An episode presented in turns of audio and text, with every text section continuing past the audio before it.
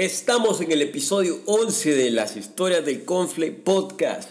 Gracias por su preferencia. Ya son casi tres meses en esto, 11 semanas.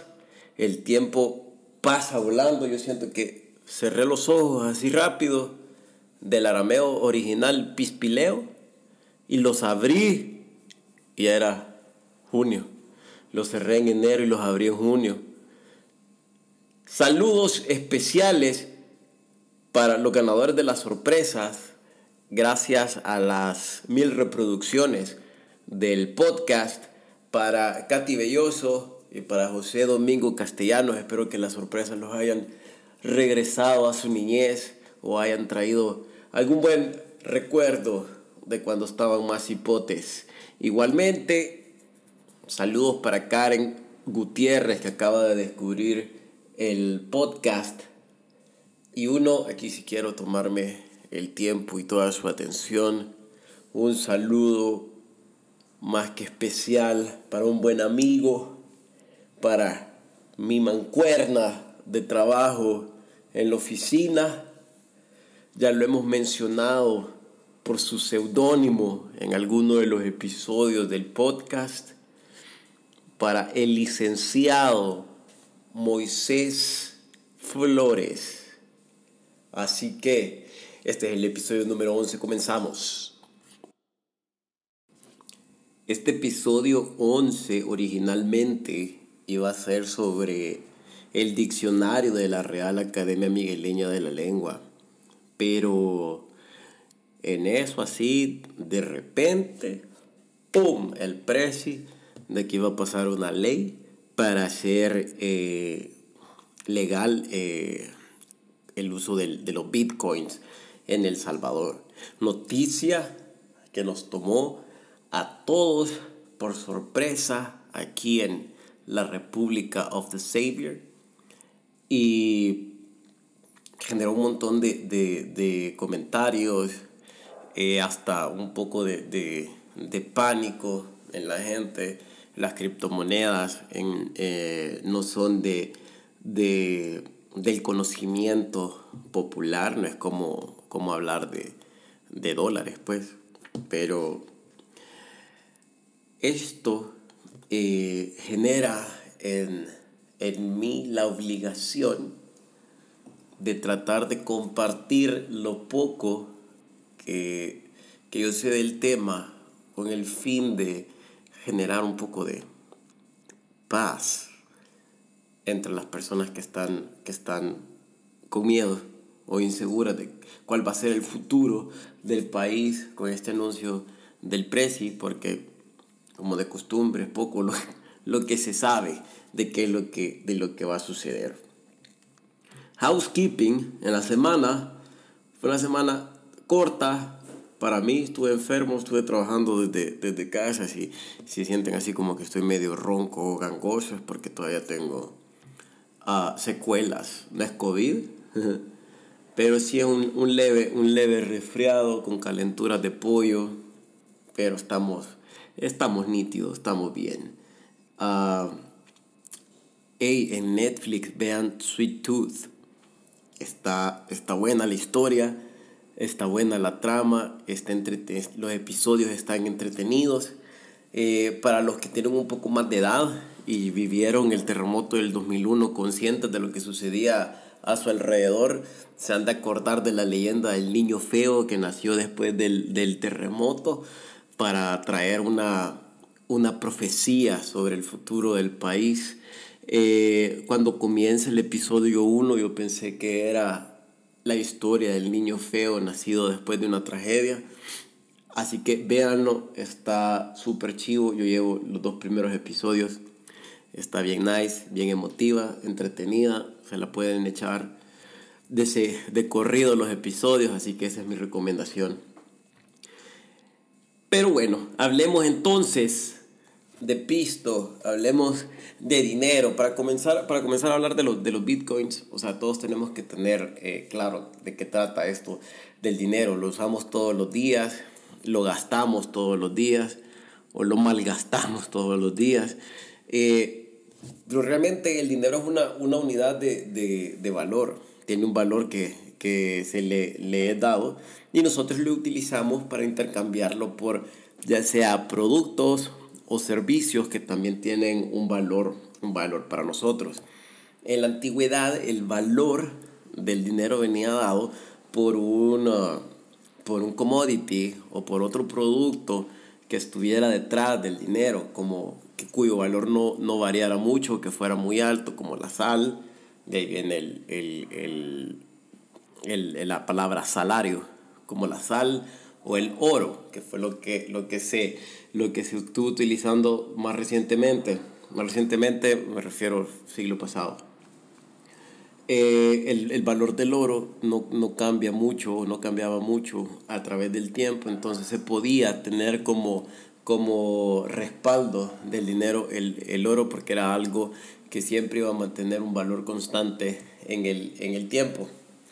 Entonces, actualmente, el dinero no, no depende del, del, del, oro, depende nada más de la confianza que se le tenga al emisor del, del dinero, ¿verdad? En este caso, el, el gobierno. Eh, nosotros tenemos la confianza de que nuestro dinero, el dólar que utilizamos aquí, siempre va a valer 8.75 de Colón, porque así está en la ley. Entonces, esa es la confianza que se le, que se le pone al dinero. El dinero dependiendo del emisor y la confianza que se le tenga, ese es el valor que va, que va a tener. Pero también el valor del dinero depende de la cantidad de dinero que hay en el mercado. Es, es, esto es simple oferta y demanda. Entre más escaso es un producto, tiene mayor valor. Entre más abundancia hay de un producto, su valor, su valor es menor. Entonces, los gobiernos que lo pueden hacer, que tienen su propia moneda y que pueden imprimir, utilizan una herramienta de política monetaria, que es la impresión de dinero, no es la única, pero es una que se puede utilizar para poder regular el valor del dinero. ¿Sí? Entre menos dinero hay en el mercado, su dinero tiene mayor valor. Entre menos, entre mayor, perdón, cantidad de dinero hay en el mercado, su dinero tiene menor valor y por lo tanto va a tener que ocupar más billetes para comprarse lo mismo que se compraba antes cuando el dinero valía más. Entonces, tenemos dinero en billetes, dinero en monedas, que están respaldados por la confianza que nosotros le tenemos al, emitor, al emisor, pero también, ojo con esto, porque esto puede ir como apaciguando la ansiedad o el miedo con los bitcoins, también hay dinero electrónico y dinero electrónico que nosotros usamos todos los días y ni cuenta nos damos, por ejemplo, tarjetas de crédito, transferencias bancarias, medios de pago como Tigo Money o, o, o Wompi, es dinero electrónico. Eh, estoy seguro que a la mayor, a la mayoría de personas que están escuchando este podcast, que también es suyo, les pagan a través de transferencias bancarias y tienen años de no recibir un cheque o de recibir el dinero en efectivo, a menos que sean emprendedores. Pero si usted es un, asalariado, un, empleado, seguramente su pago se lo hacen a través de una transferencia. ¿Quién le asegura a usted que esa transferencia se va a ver eh, redimida en billetes de dólar contantes y sonantes? Es nada más la confianza que se tiene en el emisor. ¿sí? Y esa confianza, además de la ley, en este caso se la da una entidad bancaria, que es un intermediario. Y esto del intermediario es bien importante porque el dinero en papel o en moneda, como nosotros lo utilizamos, está centralizado. ¿sí? Está centralizado en una entidad bancaria, en un banco. Y la emisión del dinero en el Banco Central de Reserva. En nuestro caso, como la moneda no es nuestra, sino que es estadounidense, el Banco Central es la Fed, la Reserva, la Reserva Federal. Entonces, tenemos rato de estar usando dinero electrónico, por decirlo así. Sin embargo, ¿qué es esto del, del Bitcoin, la criptomoneda? Y la criptomoneda también es dinero electrónico, solo que no está centralizado, no viene eh, emitido por una institución bancaria o por una institución gubernamental. Eso tiene sus ventajas y sus desventajas y por ahí es que puede venir el miedo que tenemos al, a, las, al, a la criptomoneda, a los bitcoins. En el 2008, alguien llamado Satoshi Nakamoto en un foro puso eh, un paper que él había escrito sobre la posibilidad de crear una moneda que no estuviera centralizada, que fuera totalmente electrónica y que pudiera ser eh, de uso generalizado para como democratizar un sistema financiero que no fuera controlado por, por un gobierno. Entonces le hicieron caso a, a este paper y desarrollaron, se desarrolló el, el, Bitcoin, que nada más son dinero a través de bits, de bits electrónicos. Eh, lo importante a saber con los Bitcoins es que no puede ser eh, controlado por ningún gobierno ni por ninguna institución, simple y sencillamente porque no es considerado como dinero dinero. Lo que en el, en el paper que puso el señor presidente en el tweet llamado como legal tender, no es, no es, no es considerado como es, considerado como una propiedad, como un bien, como un producto, ¿verdad? Entonces, no puede ser controlado por el gobierno, no puede ser controlado, por lo menos no en este momento, para, pagar, para pagar impuestos debido a las ganancias que se pueden generar por la utilización de las criptomonedas. Entonces, esto tiene como una, una gran ventaja para las personas que ya están utilizando bitcoins. Quiero que, que, que, que guardemos esto en nuestras mentes. Hay personas, incluso en El Salvador, que ya utilizan bitcoins y ya utilizan otras criptomonedas, porque hay más criptomonedas, no, no solo bitcoin para hacer transacciones en la actualidad. Quedémonos con eso, después vamos a volver eh, más adelante con esto de, de, que las personas ya lo utilizan. Entonces, el Bitcoin es como, es como el Internet, como el Internet del dinero. ¿sí? Antes de que existiera el Internet, voy a hacer un símil con, con, la información, antes, antes de que existiera el Internet, las únicas fuentes de información que teníamos eran las bibliotecas, o, las enciclopedias que, que, que, que, vendían, la enciclopedia británica, qué sé yo, yo todavía me acuerdo de que vendían los grandes tomos así de, de, de libros. Y yo cuando, cuando, cuando estaba en el colegio, si quería hacer un trabajo, me tenía que ir a la biblioteca de, empresarios juveniles en, en, en San Miguel para poder buscar información sobre cualquier trabajo que tuviera. Entonces esas eran las únicas fuentes de información. Los periódicos escritos de mayor circulación, esos eran los únicos medios de información. Es decir, si nos ponemos a pensar, esa información estaba centralizada en, en, en estas instituciones y en estos periódicos. ¿sí? Las radios, las mismas radios eran como, como la fuente de información que, que se consumía. Con el la aparición del Internet, ahora podemos tener una gran variedad de, de información, ya la información se descentralizó. Puede ser bueno, puede ser malo, podemos consumir información basura, podemos consumir información muy valiosa y muy, muy bien eh, documentada.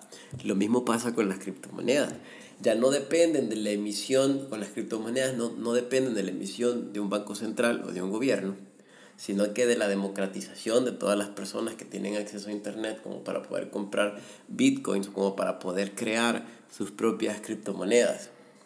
Entonces, tenemos esta ventaja, porque también hay que, o sea, nada, no, no es del todo malo, no es del todo bueno, pero tenemos esta ventaja de que personas que no pueden acceder a un sistema bancario en, uno, en un país como el nuestro pueden tener sus ahorros, aunque volátiles, sus ahorros en bitcoins, o pueden hacer transferencias comerciales, más bien operaciones comerciales a través de transferencias utilizando bitcoins, como es el caso de lo que sucede en el Zonte. En el Zonte, minuteros, la niña Conchita que vende charamuscas pueden eh, hacer sus transacciones con bitcoins porque es, un proyecto de alguien, no se sabe quién es, es, un proyecto eh, para, para el Zonte, para que las personas puedan realizar transacciones comerciales utilizando criptomonedas. Ya hay personas utilizando criptomonedas en el país y no necesariamente gente con un puesto alto en una empresa, con una educación alta, eh, sino las personas que viven en el, en el Zonte. ¿sí? Y otras personas también que se dedican a otro tipo de transacciones con, con criptomonedas. Nuevamente, guardémonos esto ya hay gente utilizando criptos y Bitcoin en, El Salvador. ¿Okay? Entonces, otra ventaja que tiene, bueno, una ventaja, es como una pseudo ventaja, llamémoslo así, que tienen los bitcoins, es que las transacciones son públicas. Todas las transacciones que se realizan, no únicamente las de, las de uno, sino que las de todo el mundo, todas las transacciones que se realizan, quedan registradas y son de cualquiera las puede ver, cosa que no pasa con las transacciones bancarias. Yo solo puedo revisar mis transacciones bancarias, pero no puedo ver las transacciones bancarias de todo el mundo. ¿Por qué? Porque están en una entidad centralizada, en una entidad bancaria. En cambio, con bitcoins y criptomonedas uno puede ver las, las transacciones bancarias de todos, porque quedan grabadas en bloques y cada bloque tiene sus sistemas de seguridad, sus códigos para que no pueda y su, su, su forma de, de, de, de, ser verificada la información a través de proof of work, se llama POW, de proof of work para que la información que esté en esos bloques de transacciones sea verídica. Cada bloque depende del bloque anterior, entonces no se pueden, no se pueden como, como falsificar o, o, contaminar o modificar, porque cada bloque depende del anterior. Y a esto se le llama como blockchain. Más sobre blockchain en otro episodio. Entonces, toda la información que está en estos bloques, uno la puede ver. Y todas los, los, las personas que utilicen bitcoins las pueden ver. Entonces, ¿qué es lo que sucede? Que lo que no se puede ver es quién realiza la transacción, porque las personas pueden ser anónimas, pueden estar usando un seudónimo, entonces se puede ver que una persona le transfirió, pongámoslo en dólares, mil dólares en bitcoins a otra persona, pero no podemos ver en concepto de qué ni qué persona es la que lo transfirió, ni qué persona es, lo que, es la que lo lo recibió.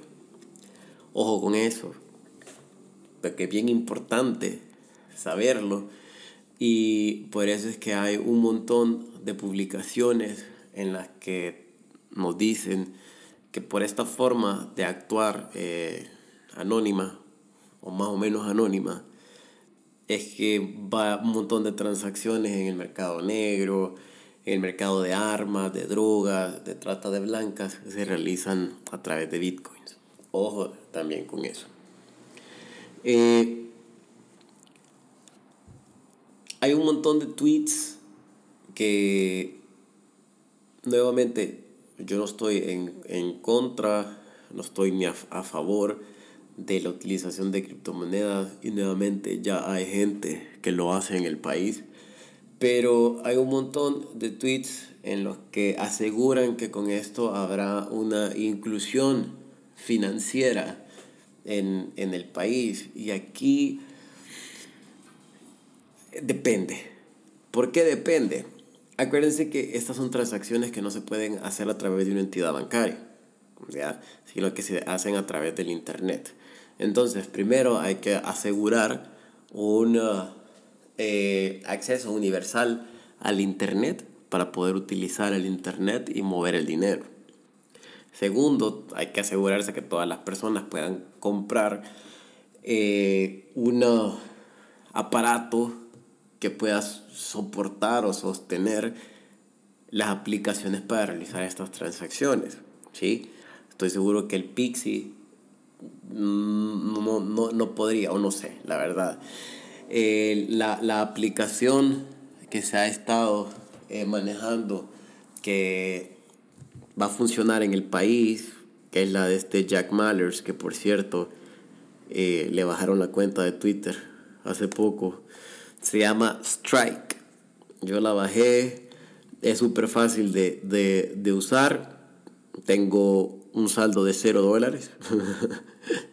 Te pide tu teléfono, ya está programada para, para, para usar aquí en El Salvador. Te pide tu seudónimo nuevamente. Las transacciones son más o menos anónimas porque no, no, tenés que poner tu, tu, tu, tu nombre y después te pide que escanees tu DUI, tus documentos para comprobar tu, tu identidad y ya estás conectado con el mundo con el mundo Bitcoin. Entonces, para asegurar esa inclusión financiera, además de asegurar como el acceso universal al internet, eh, asegurarse que las personas puedan conseguirse un, un aparato que, que, que soporte las transacciones también creo yo que la ley, sea cual sea la que se va a aprobar, tiene que estar eh, acompañada de una estrategia educativa bien profunda, una estrategia de, de, de, de socialización para educarnos a todos sobre de qué realmente se trata esto de las, de, de las criptomonedas. Más que todo para las personas de, de escasos recursos que pueden ser las que se vean beneficiadas, más que cualquier otra para eh, realizar transacciones comerciales de manera ágil y, fácil. Eso sí, es como todo, todo lo, que, lo que en la actualidad genios informáticos utilizan para descentralizar la vida tiene que ver con esto, con que personas que viven en comunidades remotas, en lugares remotos, o que simple y sencillamente por, por por cómo nacieron o dónde nacieron, en las circunstancias en las que nacieron, no pueden acceder al sistema bancario, puedan tener una alternativa eh, segura a través de, de, bitcoins. Ahora vienen como, la, de, de, de, cualquiera de las desventajas que tenga, que tenga bitcoins, o sea, puede, puede ser como cualquier desventaja, cualquier riesgo que uno tome, incluso cuando uno eh, eh, eh transa con, con, con monedas o hace forex o compra la lotería o, va al casino. No importa. Pero una, la principal desventaja, y esta sí hay que tomarla en cuenta, que tiene, que tiene las criptomonedas en general, no solo Bitcoin, es la gran volatilidad que tiene. O sea, cambios bien abruptos y, sin, sin, aviso eh, o sin una predictibilidad que, que se pueda determinar que pueden dejar muy pobre a alguien o lo pueden hacer espontáneamente millonario. Por ejemplo, eh, este es un párrafo de una de las columnas de Manuel Heinz explicando eh, el Bitcoin para, para, para, El Salvador, con todo de la noticia del presidente. Y dice, leo textualmente, suponga usted que recibió un préstamo a ocho meses plazo de un Bitcoin en octubre del 2020. Eso equivale a 10.785 dólares. Vean, pero de repente, cuando lo fuera a pagar en este mes, es decir, junio 2021, lo que tendría que pagar serían 36.780. ¿sí? Pasamos de deber 10.785 a deber 36.780. ¿sí? Por otro lado, si nosotros hubiéramos hecho un depósito en Bitcoin en abril, hubiéramos hecho un Bitcoin, eran 58.927 dólares en abril. Pero si yo quiero ir a sacar ese Bitcoin ahora, ahora en Coindesk puedo ver cuál es el valor del Bitcoin. Si esos 50 mil pesos que puse en abril en un Bitcoin, ahora serían 36.490.73. mucho menos de lo que deposité sin haber sacado ni un 5. Simple y sencillamente por la volatilidad que tiene la moneda. Ojo con eso. Entonces, ¿cuál, cuál, cuál es el problema con la A?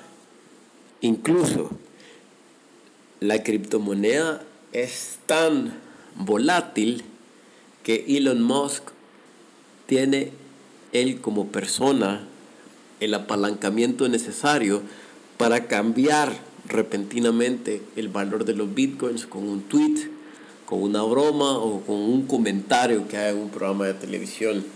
¿sí? Un meme puede matar la, la economía dependiendo de cómo quede la ley y qué es lo que vamos a poner en bitcoins y cómo se va a usar el bitcoin. Así que cuidado. Si usted decide poner todos sus ahorros en bitcoins, téngalo por seguro o no téngalo por seguro, pero téngalo presupuestado que un tweet o un meme de alguien como Elon Musk puede cambiar todo. Entonces, a lo que voy y lo que, lo que, lo que he venido pidiendo que registremos en nuestra memoria. Ya hay muchas personas en este país, alrededor del mundo, pero en este país, que ya utilizan bitcoins. Y le pregunto a usted, ¿ha habido necesidad de crear alguna ley para que estas personas utilicen bitcoins en la actualidad? Y si va a existir una ley ¿qué es lo que dice, qué es lo que dice esta ley? ¿Sí? A mí me asustó un tweet, la verdad no recuerdo si fue eh, de alguien del, del, del, gobierno o de una persona, un civil común y corriente, pero que las reservas podían estar siendo eh, eh, pasadas a bitcoins. Y eso, o sea, las reservas nacionales podían ser pasadas a bitcoins y eso es bien peligroso las reservas nacionales es lo que nosotros como país utilizamos para hacer pagos al exterior. Si las pasamos a bitcoins, con la, con la volatilidad que tiene, sería como apostarle todos los ahorros a que la selecta va a ganar todos los partidos. Sí, algo totalmente riesgoso. Entonces, pero nuevamente, hay que ver qué es lo que dice la ley. ¿sí?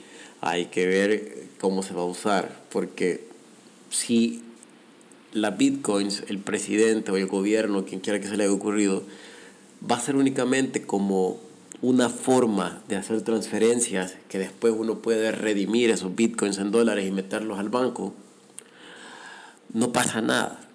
¿sí? Es como hacer uso de Tigo Money, solo que vamos a estar mandando bitcoins que después vamos a redimir a dólares. No importa, ¿sí? No, no, entonces, de ser así, bienvenido para mí, bienvenido a bitcoins. O sea, siempre vamos a tener que utilizar una entidad bancaria para poder eh, registrar la operación. Y si es otra forma de realizar pagos, excelente. ¿sí? Nuevamente, hay que ver qué es lo que dice la ley. Y eso lo vamos a saber hasta esta, esta semana. Otra cosa que sí me llamó la atención es o sea, lo, lo, que opina la gente de, de, de, la noticia. Y aquí tengo unos tweets, sin mencionar a user, aquí tengo unos tweets que me, me llamaron la atención. Uno dice, quieren meter Bitcoin en un país donde el conductor de Uber te cancele el viaje porque no pagas en tarjeta. No, no, no, o sea, sí, comprendo la idea del, del sarcasmo. Otro, qué feo saber más de Bitcoin que de la ley de agua. Sí, comparto. Otro tweet dice, queremos el Nuega Coin.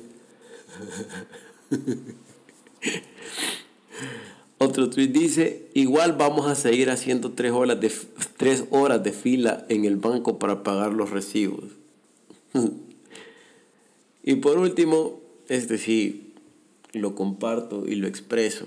Dice, así como creen haber avanzado con las criptomonedas, avancen con los mecanismos de investigación con respecto a las desapariciones en materia de derechos humanos, servicios básicos carentes en muchos territorios pobres y controlados por grupos delictivos. Cualquier eh, política pública, cualquier cosa que se vaya a hacer, realmente lo que tenemos que buscar o lo que se tiene que buscar es la integridad o que la solución sea integral. ¿sí?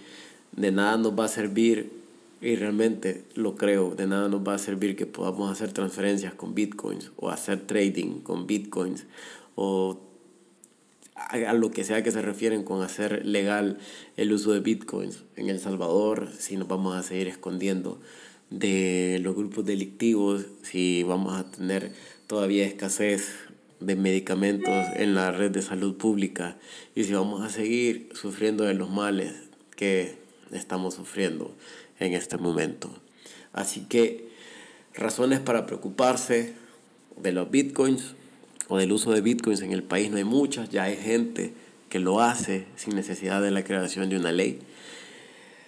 Si los bitcoins son usados para realizar transferencias electrónicas, very good, very nice. Si la ley dispone de las reservas nacionales para poderlas hacer bitcoins, uh, puede preocuparse. O el uso de nuestras pensiones o el uso de nuestros ahorros, uh, es de preocuparse. Pero nadie ha hablado de eso, son especulaciones. Nuevamente, lo repito, hay que esperar que, que, que salga la ley. Muchísimas gracias. Episodio número 11. Hasta el momento el episodio más serio de toda, de toda la, la, la, la saga de las historias del Conflict Podcast, pero ante tal noticia consideré que era necesario ponernos, ponernos, ponernos serios para, para poder hablar de un tema que es relevante para todos. Así que muchísimas gracias por haberse quedado hasta acá, por la sintonización y la preferencia de este su podcast. Les deseo a todos una feliz semana y pendientes, pendientes con las noticias sobre la ley de los bitcoins. Feliz semana para todos.